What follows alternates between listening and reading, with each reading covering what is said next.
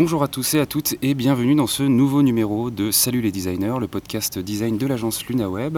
Aujourd'hui, euh, nous enregistrons un nouvel épisode dans le cadre de Blend Web Mix, l'édition 2018. Et euh, nous avons euh, le plaisir de recevoir Geoffrey Dorme. Salut Geoffrey. Salut, bonsoir, enfin, bonjour, on n'est pas le soir. C'est ça. En même temps, ils écouteront ça le soir, le lit. ou le matin, on ne sait pas. Euh, et puis euh, voilà, on va être ensemble pendant 40 euh, minutes à peu près pour échanger sur le design tous ensemble. Et puis tout simplement, première question pour toi, est-ce que tu peux te présenter en quelques mots? En quelques mots, donc je m'appelle Geoffrey Dorn, je suis designer. J'ai créé un atelier design qui s'appelle Design and Human. Et ça fait 13 ans que je suis designer et je suis indépendant depuis 13 ans. voilà, je fais beaucoup de projets de design graphique, de design numérique, de design d'interface, de plein de choses très différentes. Et le seul truc que je fais pas pour l'instant, c'est du mobilier, des chaises, des, architectures, tout ça. Mais bon. De l'objet, quoi. Ouais, de l'objet, je fais pas encore. Il, y a, assez d'objets, c'est bon. Donc tu nous dis que tu es designer depuis, euh, depuis 13 ans. Euh, c'est quoi euh, ce qui originellement t'a amené vers ce métier-là? Au tout départ, ça remonte il y a très très très très loin. Quand j'étais gamin, euh, je passais mon temps dans ma chambre à dessiner. Donc je faisais des bandes dessinées, je recopiais des Lucky Luke. voilà, je passais beaucoup de temps à dessiner. J'aimais vraiment ça. Et puis je bricolais aussi beaucoup avec euh, des ampoules, des piles, des machins, de l'aluminium. Enfin, je faisais des circuits avec du carton. J'ai toujours euh, aimé faire ça tranquille dans ma chambre. Voilà, j'étais content. Et puis un jour, il y a eu un ordinateur qui est arrivé à la maison. Et même avant, mon père avait des ordinateurs, les Commodore 64 euh, de l'époque, portables, ça valait une fortune. Euh, euh, et, donc, ça m'a tout de suite vraiment fasciné. Je me rappelle sur le Commodore, les Mimi la fourmi qui allaient se balader dans un petit paysage. Il y avait du vieux son en 8 bits, c'était assez exceptionnel. Et puis, un jour, j'ai eu donc l'ordinateur à la maison et, et là, on n'avait pas Internet, mais déjà, la puissance de l'outil ordinateur, ça m'a vraiment euh, passionné, et après le code, et après Internet. Et, quand j'ai passé mon bac, on m'a dit Geoffrey, qu'est-ce que tu veux faire? Moi, au fond de moi, je me disais je veux faire de l'ordinateur et je veux faire du dessin. Enfin voilà, personne m'emmerde. Et donc je suis devenu designer. et tu as commencé, euh, enfin ça a commencé comment du coup ce, métier de designer pour toi justement après tes études euh? Alors le, en fait, après mon bac, j'ai fait un an pour préparer le concours des arts décoratifs de Paris. Euh, en me disant bon c'est quoi la meilleure école pour être designer Bon c'est pas forcément la meilleure, il y en a plein, mais pour moi à l'époque c'était vraiment la meilleure que je visais. Euh, donc j'ai préparé le concours, j'ai passé le concours, j'ai eu le concours, et donc je suis arrivé à Paris, parce que je suis originaire du nord de la France, donc je, suis débarqué à Paris un petit peu.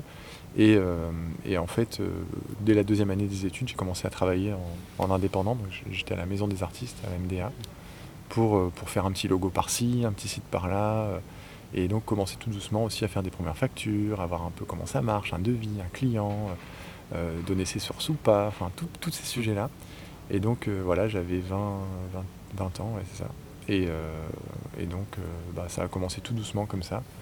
je suis resté à la maison des artistes jusqu'à il y a 6 ans et après j'ai créé une structure, en fait j'ai créé une société pour avoir les mains plus libres et faire plus de choses.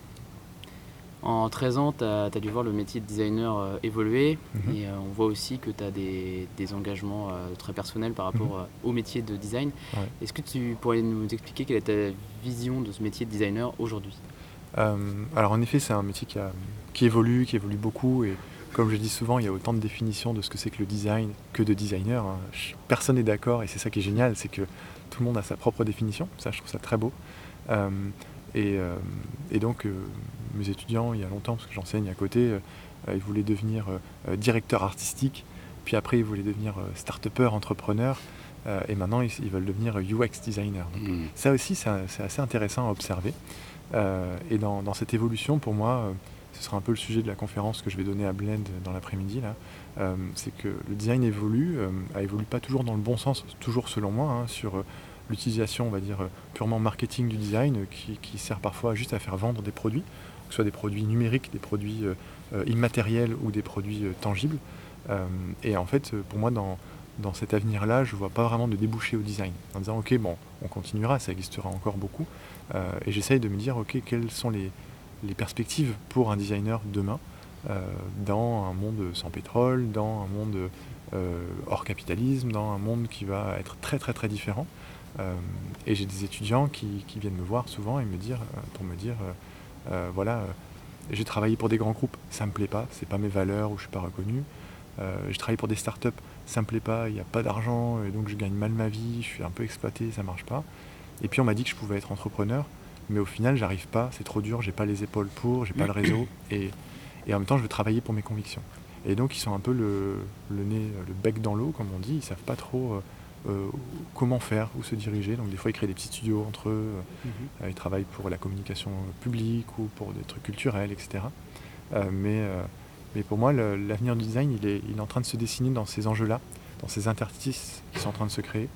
Et, euh, et aujourd'hui, euh, c'est c'est un, réel besoin et j'ai des étudiants qui sont un peu schizophrènes, qui font des, des, trucs pour euh, BETC et en même temps, ils détestent tout, tout cet univers-là, mais ils le font pour payer leur loyer. Donc, à un moment donné, il y a des choix qu'ils vont devoir faire, qui seront des choix éthiques, des choix moraux, des choix sociaux. Quoi. Ça, tu perçois une recherche de, d'éthique en fait dans la démarche des designers. De sens, ouais. Plus de sens, ouais. En fait, euh, il n'y a pas de design éthique, hein. il n'y a pas un design éthique, puis le reste, c'est pas éthique. C'est subjectif. puis c'est surtout euh, argumenté, il n'y a pas une éthique. Mm. Il y, en a, enfin, c'est un, concept et c'est une approche. Euh, mais c'est vraiment cette recherche de sens, de dire à quoi je sers en fait. J'ai un métier, je peux faire plein de trucs. Dans ce cas-là, je l'applique, tous ces trucs, je les applique à quoi? Et, et, donc ça, pour moi, c'est vraiment une, démarche que j'ai personnellement depuis, euh, bah, euh, que j'ai créé ma, structure, euh, il y a un petit bout de temps maintenant, et, et que j'essaye de mener à bien et de, me dire, avec mes outils designers, comment je vais pouvoir la réaliser, la concrétiser. et c'est assez fascinant de rentrer dans cette démarche-là, parce que tout à coup, on a l'impression qu'on va, on va s'effondrer, on va plus gagner d'argent, ça va être la fin, on va plus mm. pouvoir travailler.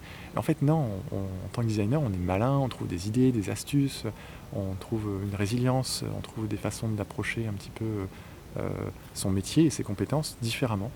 Euh, euh, et, donc j'essaye de me dire que on peut, toujours y arriver et je me dis toujours j'ai été étudiant dans une chambre de bonne avec très peu d'argent. au pire je peux toujours revenir dans un stade mm. comme avant et j'étais heureux quand même. Donc c'est pas dangereux en fait d'un point de vue très personnel. Hein. Il y a la famille, il y a les amis, mm. il y a un filet social en France. tout ça c'est c'est des risques, on va dire, qui sont mineurs en quelque sorte. Tu as des exemples concrets de ce que tu appliques au quotidien euh, pour donner du sens justement à ton travail et la façon dont tu le vois aujourd'hui? Euh, ouais, alors il y, a plein de, y a plein de façons de le faire. Moi par exemple, je refuse de travailler pour énormément de structures. Euh, alors plus j'affiche justement cette, ces convictions et cette orientation, moins je suis contacté par ces structures. Total, des groupes pharmaceutiques, des trucs sur le pétrole, des trucs qui produisent des objets qui polluent. Enfin voilà, c'est tous ces trucs-là, des banques, des trucs comme ça, euh, ils viennent même plus me contacter, et donc c'est tant mieux, ça m'évite de dire non euh, à chaque fois et d'expliquer pourquoi. Euh, l'autre jour, j'ai eu un petit SMS d'un ami qui me demandait si je voulais travailler pour Unilever.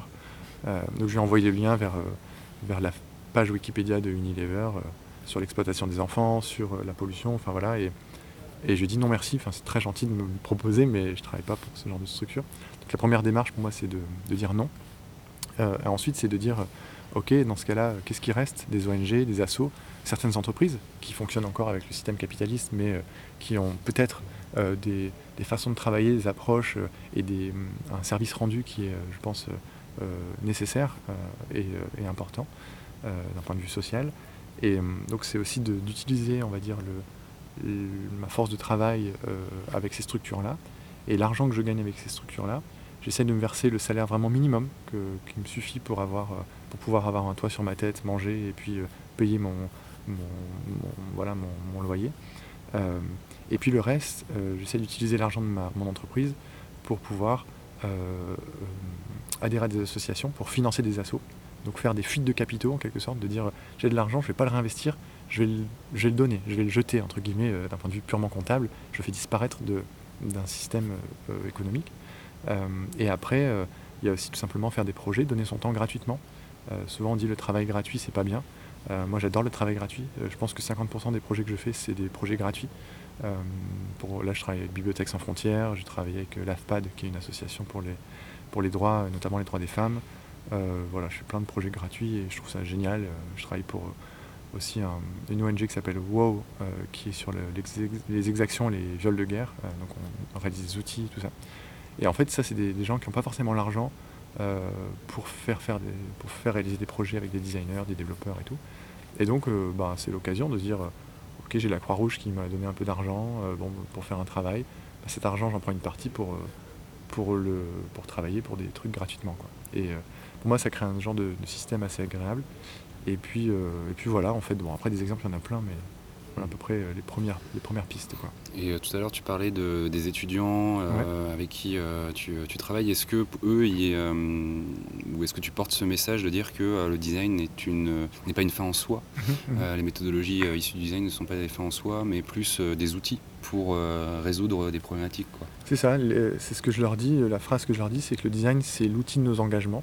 C'est-à-dire que chaque étudiant, alors moi j'en ai qui sont, il y en a de plus en plus qui sont véganes, d'autres qui sont euh, militants euh, sur les droits des femmes, mm. euh, d'autres qui sont réfugiés aussi. Que j'ai des étudiants, un étudiant l'autre jour sur, qui a postulé pour l'école et on va le prendre. il ne le sait pas encore, mais, mais qui, est, voilà, qui est réfugié d'Afghanistan. Et, et en fait, tout ça, je leur dis voilà, le design, c'est des outils.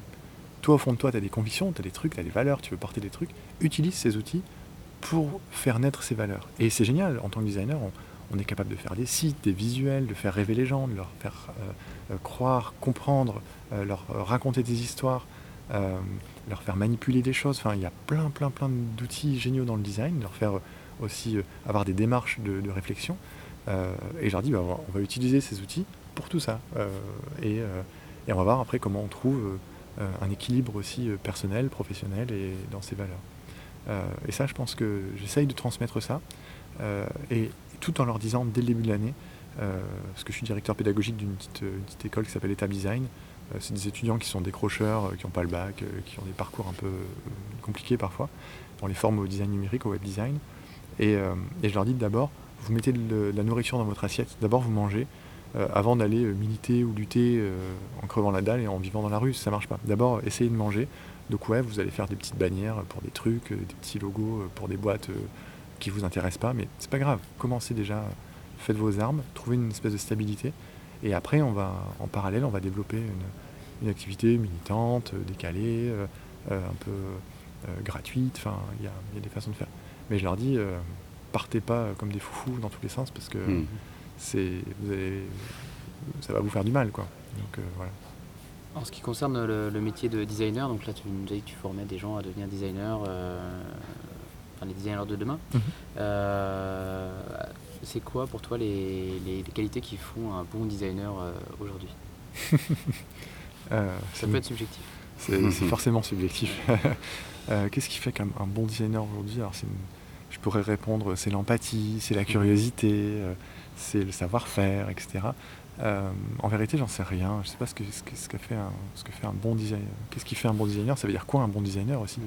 Est-ce que c'est un mec qui, ou une nana qui produit bien le travail euh, qui délivre bien, qui, fait bien sa typo et qui fait ça proprement Est-ce que c'est quelqu'un qui fait bouger le mouvement du design, la pensée du design en général euh, Est-ce que c'est quelqu'un qui va innover, qui va bosser pour des startups, qui va essayer d'imaginer des, trucs de demain?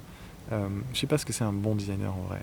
c'est assez difficile de répondre à, ta question, mais j'espère en tout cas que chacun se demande comment être entre guillemets bon dans son métier en fonction de ses propres valeurs euh, et avec les miennes en tout cas, j'essaie d'être un bon designer, c'est-à-dire de, euh, je vais reprendre les mots de Alain Findeli, qui est un, professeur à l'université de Nantes, professeur de design, euh, à l'université de Nîmes, pardon, pas de Nantes, de Nîmes, et il dit que le design, c'est là pour maintenir ou améliorer l'habitabilité du monde.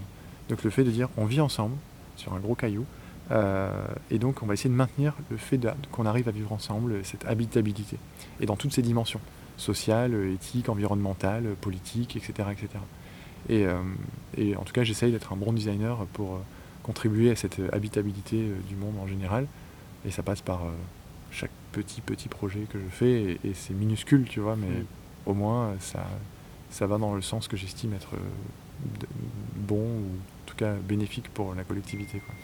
On peut on peut imaginer que être bon dans son domaine, que ce soit dans le design ou autre chose, c'est aussi se dire euh, qu'on est capable de, se mettre dans une démarche d'amélioration euh, perpétuelle. Tout à fait. Euh, toi, est-ce que tu as des façons, des, leviers que tu actives pour réussir à justement faire en sorte de toujours t'améliorer et peut-être pas de rester à la page, mais en gros de, de toujours euh, Se faire remettre, un petit peu en question Ouais. aussi. euh, ouais.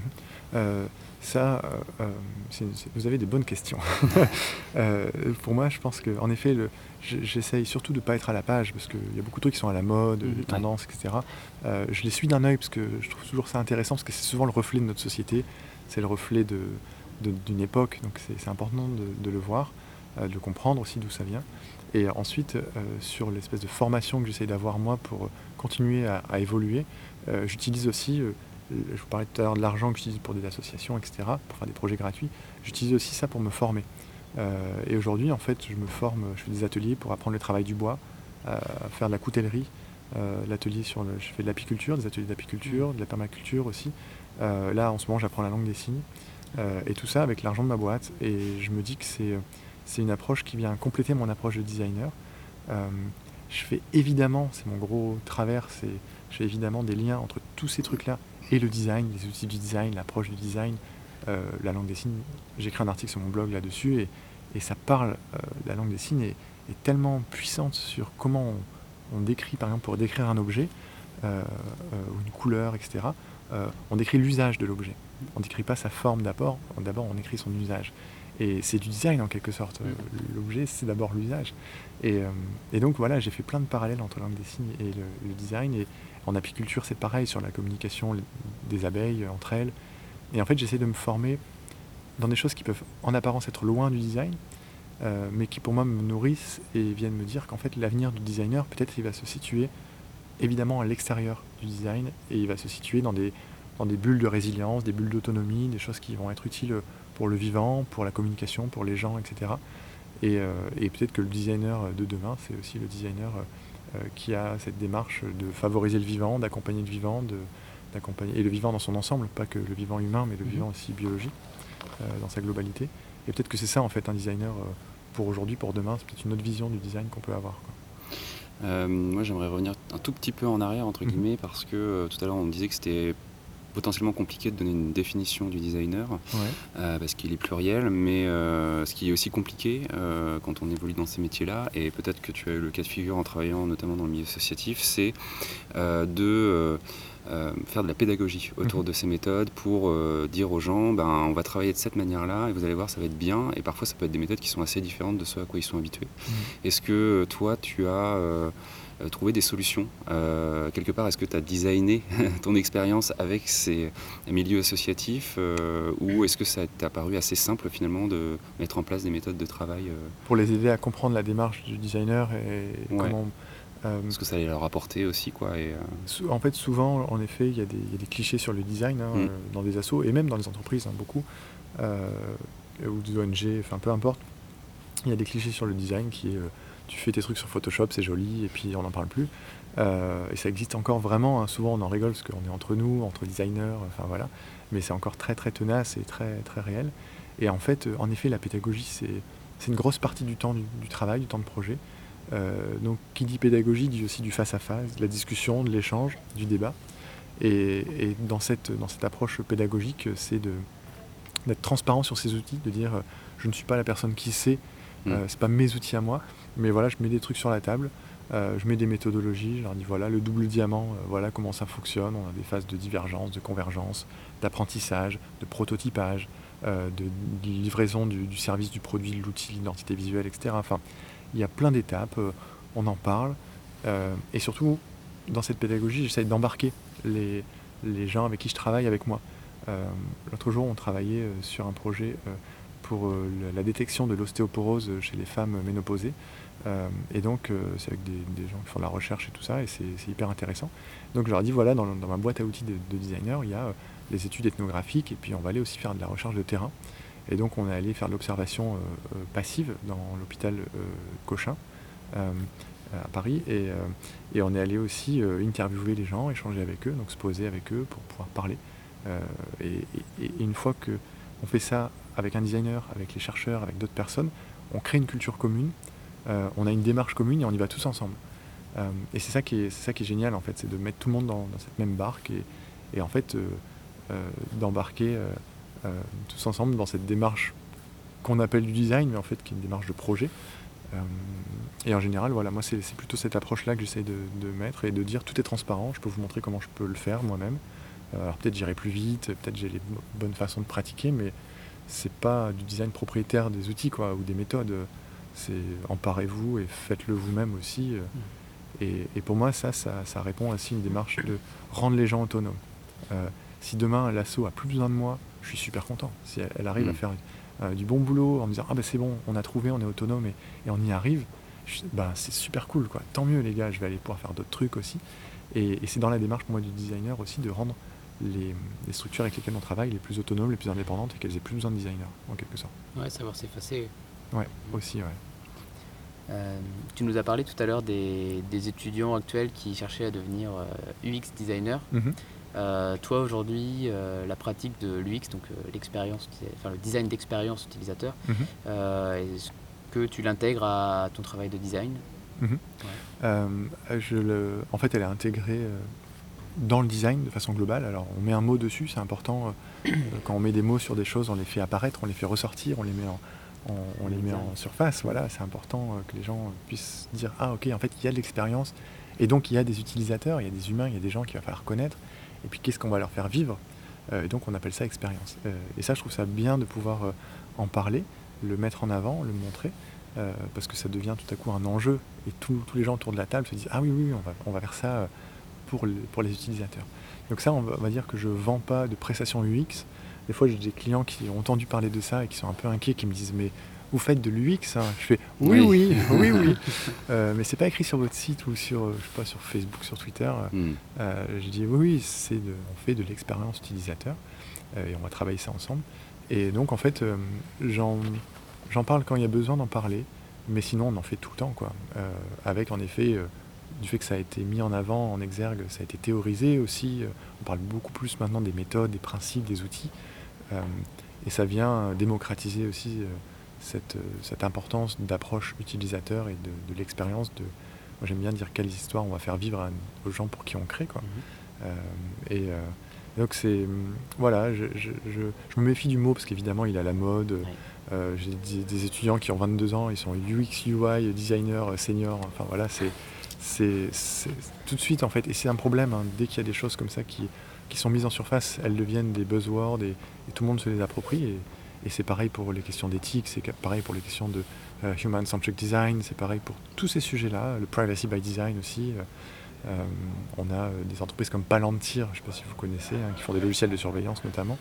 Euh, eh bien, ils, parlent, ils viennent parler d'éthique, ils font des conférences sur l'éthique, tout ça. Donc voilà, tout ça c'est phagocyté. C'est aussi à nous de designers de, remettre les, le, on va dire, de, des faits réels, des faits tangibles sur ces mots-là, sur qu'est-ce que c'est que l'UX en vrai. Définir et, les choses, quoi. Ouais, ouais, et, d'en parler ouvertement. Que ce soit pas juste euh, du branding ou du buzzword.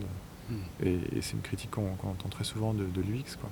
Et ce qui fait qu'il y a des designers qui se prennent la tête entre eux, parce qu'il y en a qui en parlent, d'autres qui disent mais non, l'UX c'est juste du design. Euh, nous, on fait du design doing, on fait pas du design thinking. Mm. Euh, donc, voilà, une espèce de, de, division de guerre qui est totalement inutile. Mais... chapelle qui se crée, ouais. Ouais, voilà. Et, et, je comprends que ça existe socialement, humainement, ça, ça, ça, ne m'étonne pas.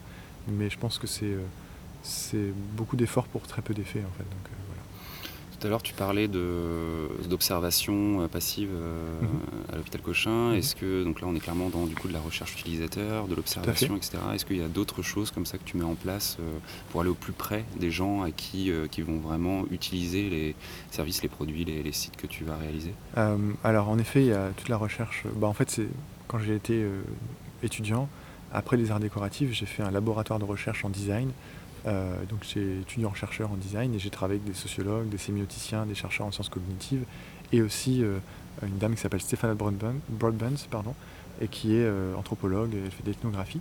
Donc elle m'a appris, et, et, à notre petite formation, elle nous a appris euh, les principes d'ethnographie, comment pratiquer la recherche de terrain, les entretiens utilisateurs, ça c'est important, mm -hmm. en face à face, faire des interviews, comment conduire une interview, une interview de quelqu'un ou une interview d'expert aussi, c'est différent de comment bien formuler les questions aussi pour euh, savoir quel matériau on, on, a besoin, de quel matériau on a besoin.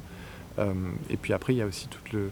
Euh, on, on, parle de shadowing, on parle de, aussi d'aller observer euh, tout ça.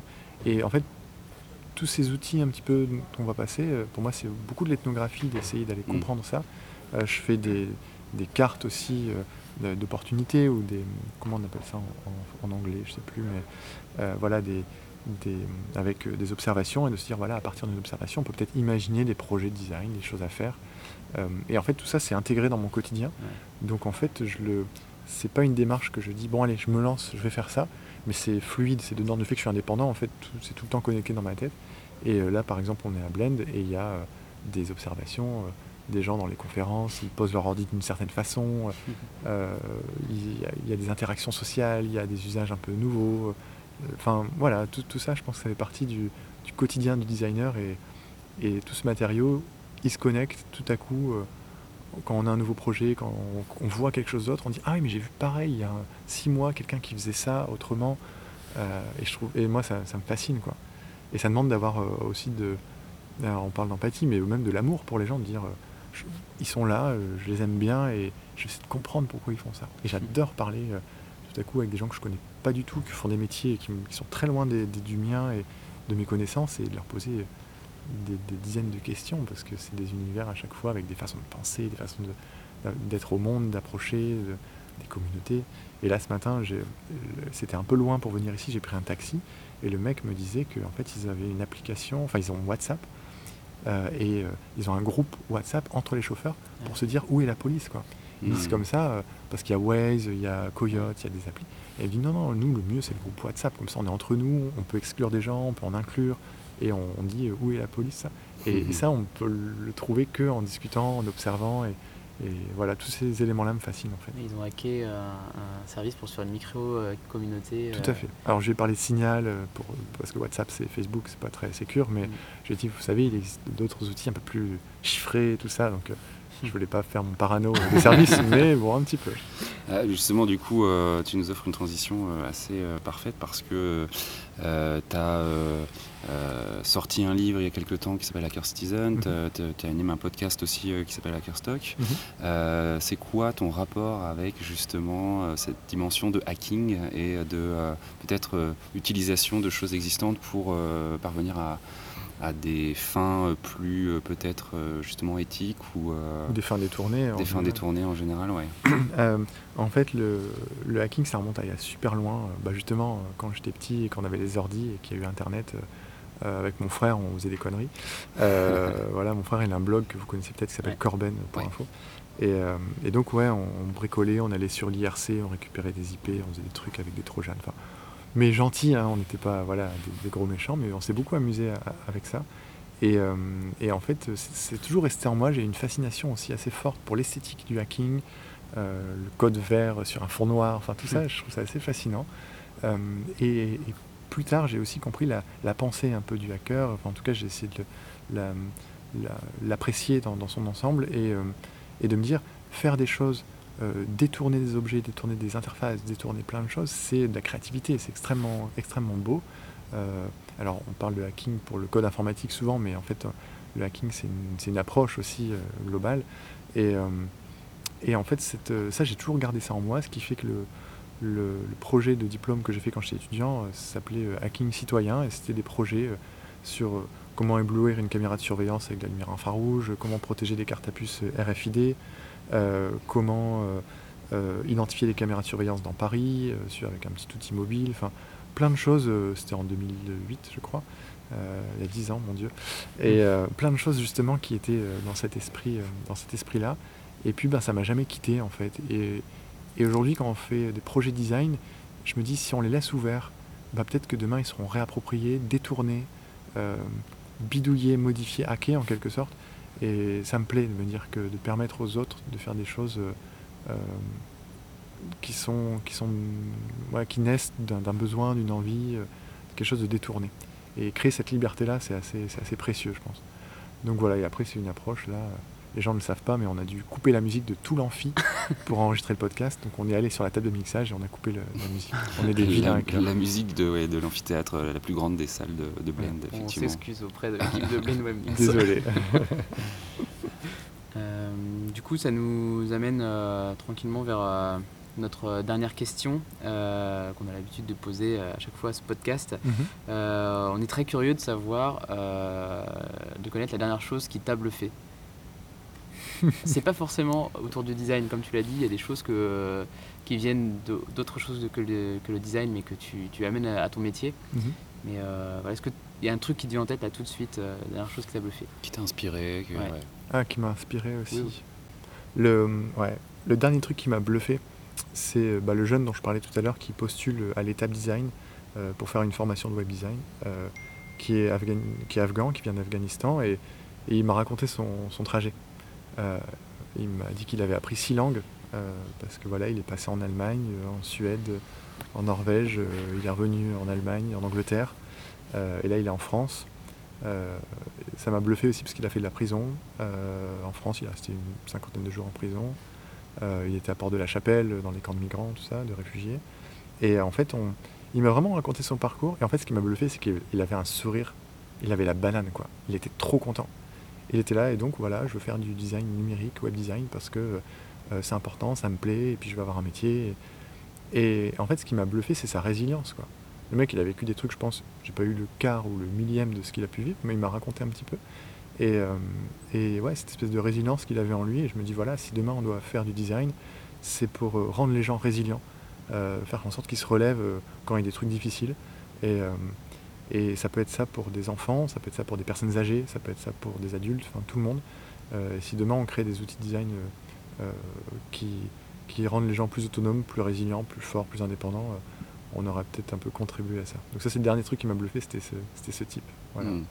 Mais c'est vrai que c'est intéressant euh, de euh, garder en tête que en tant que designer ou en tant que personne qui souhaite aller dans cette direction-là, on, on, va acquérir des outils qui vont nous permettre de d'améliorer les choses et comme tu le disais de porter un message. Il y a euh, Mike Montero qui euh, a souvent fait des conférences assez alarmistes sur euh, la responsabilité des designers face à tout ce qu'on peut voir aujourd'hui, toute la consommation numérique que les gens font et puis on voit aujourd'hui les, les, dégâts hein, cognitifs que ça peut avoir. Mm. Et c'est vrai aussi que c'est intéressant et important de se dire quand on évolue dans ce métier-là que euh, ça peut et ça doit aussi créer du mieux euh, parce que ça donne des outils pour euh, ben, manipuler, dans le bon sens du terme, le monde qui nous entoure et, résoudre les problématiques en fait.